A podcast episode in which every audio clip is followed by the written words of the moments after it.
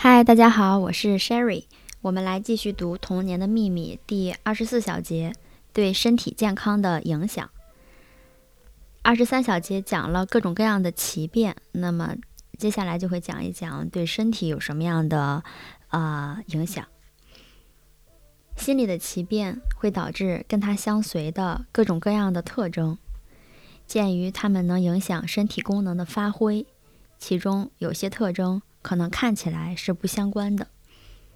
现代医学已经彻底研究并证实，许多身体的失调都起因于心理，甚至某些似乎跟身体密切相关的缺陷，它们的最终根源都是心理问题。其中有一些缺陷，如消化不良，在儿童中间特别常见。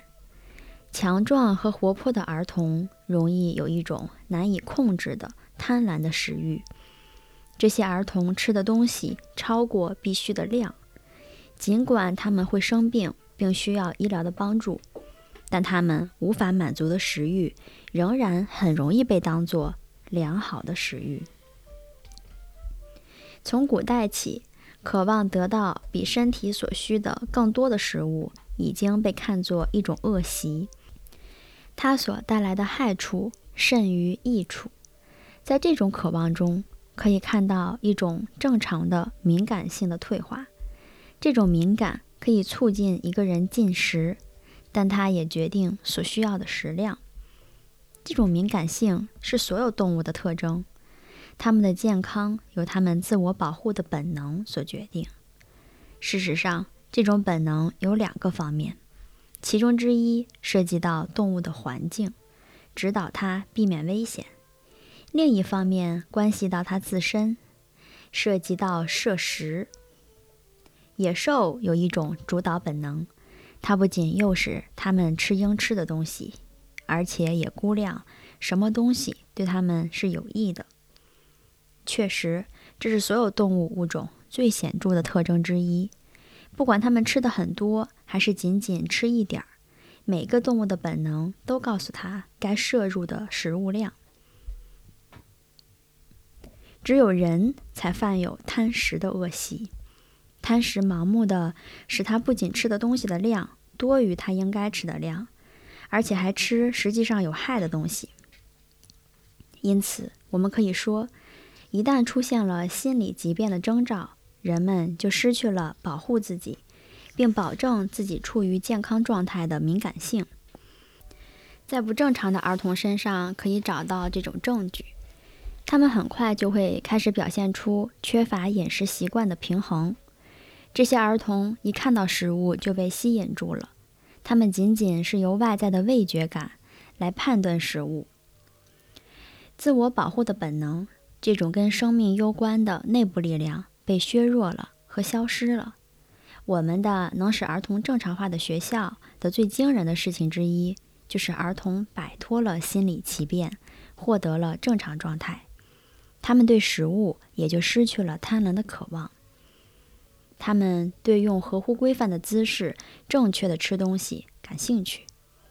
到了吃饭的时候，年幼的儿童把他们的时间全花在正确的铺餐巾，瞧着他们的刀、叉和食，努力回想手握和使用这些东西的正确方法，或者帮助一个比他们更年幼的小伙伴。有时候，他们对这些事情是如此的细心，以致放在他们面前的美味食物已经变凉了。其他的儿童显得悲哀，他们一直希望能被挑选出来帮助上菜，但发现自己仅仅被安排一项轻松的工作，即吃饭。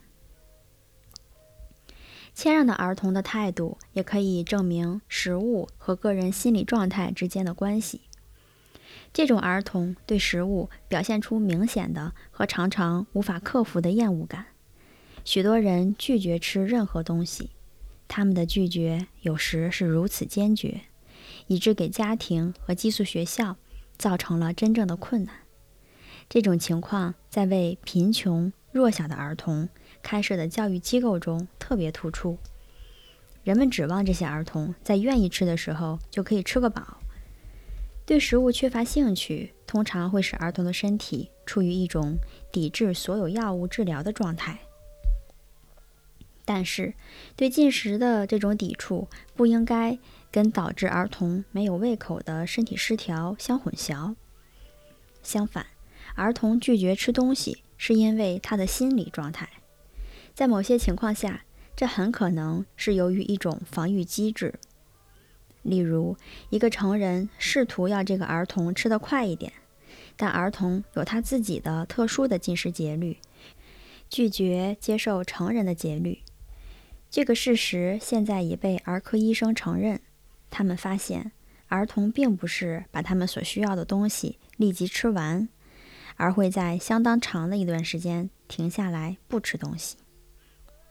同样的情况在断奶之前的婴儿身上也可以看到。在吃饱之前，他们会离开自己的营养源泉，仅仅是为了休息一下，然后再回来用一种缓慢的、间歇的节奏吃奶。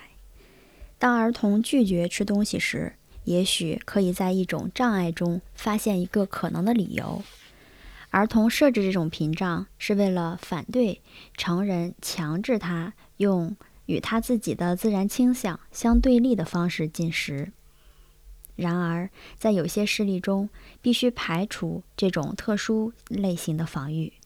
这种麻烦的根源必须到其他地方去寻找。这种儿童几乎都是由于体质上的原因而缺乏食欲的。他的脸色苍白的令人绝望，缺乏室外空气和阳光的沐浴。也许大海能治愈他对食物的习惯性抵触。然而，根据进一步的检查，我们发现，在这个小孩旁边有一个他极端依附的成人，而这个成人完全支配了他。只有一种方式可以治愈这个小孩，那就是让抑制他的这个人走开，并提供一个环境，在那里他在心理上将是自由和主动的。只有用这种方式，他才能摆脱使他精神扭曲的这种依附。精神生命和肉体现象之间的联系总是可以看出来的，尽管肉体现象，例如摄食，似乎跟他扯不到一块儿去。在旧约全书中，我们读到以扫由于贪食，把他的出生权让给了他的兄弟，愚蠢地违背他自己的最大利益。这个以扫是雅各的孪生哥哥。根据希伯来人的传说，他是以东人的祖先，以打猎为生，而雅各则从事放牧。贪食确实应被列入糊涂心灵的各种恶习之中。我们有趣的看到，托马斯·阿奎那准确地指出了贪食和智能之间的关系。托马斯·阿奎那是中世纪神学家和经院哲学家。他坚持认为，贪食会使一个人的判断力迟钝，结果就减弱了对超感知的现实的认识。但是在儿童身上可以发现跟这完全相反的情况：心理紊乱引起了贪食。基督教把这种恶习跟精神失调紧密地联系起来，并把它列为首要罪恶，即列为会导致心灵死亡的一种罪恶。换句话说，它导致对一种宇宙神秘规律的违背。心理分析学家已经间接地为我们这种主导本能及自我保存的倾向削弱的理论提供了进一步的证据。但是，这种现代科学用一种不同的方式对这进行解释，把它称作“死亡本能”。他认为，人有一种自然倾向，这种自然倾向帮助和促进死亡的自然降临，甚至加速它趋于自杀。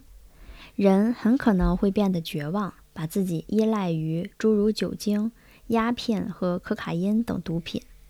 他不是依赖和拯救生命，而是倾心于死亡，希望自己死亡。所有这些不是精确地表明了应该关注有利个人保存的这种富有活力的内在敏感性的消失吗？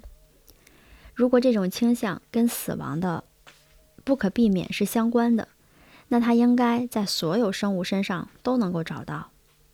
但是，由于我们并不能在所有生物身上都找到，我们必须说，每一种心理奇变唆使人走死亡之路，导致他死亡。这种可怕的倾向的一种几乎不可察觉的形态，已经可以在早期童年阶段看到。在疾病的周围，总是可以找到某种心理的东西，因为人的肉体生命和精神生命。是极其紧密相连的，但是摄食的不正常为各种疾病敞开了大门。有时候，一个人可能仅仅在外表上有病，实际上这只是一种想象出来的病，它的根源是心理上的。心理分析学家为我们理解这些病态做出了重大的贡献，并给我们指出，一个人可能在疾病中找到一种庇护所。这种逃避完全不是捏造出来的。这些病态可能在体温和功能不正常时产生，有时显得很严重，但是并没有真正的病。这种病灶是由于潜意识的心理紊乱，这种紊乱成功的支配了生理规律。借助这种疾病，这个自我可以摆脱不愉快的处境或者职责。这种病抵制所有的治疗，只有当这个自我脱离了他应该逃离的境地时，它才会消失。当儿童被安置在一个能使他们返回到以正常的方式进行生活和活动的自由环境时，许多疾病和病态，像许多道德缺陷一样，才会消失。今天，许多儿科学家把我们的学校看作健康之家。他们把患有功能性疾病、抵制一般医疗的儿童送到这些学校中去，由此获得了惊人的治疗效果。好的，我们的第二十四小节就结束了。同样的，我们的第二部分也就结束了。好的，感谢大家收听，我们下一节再见。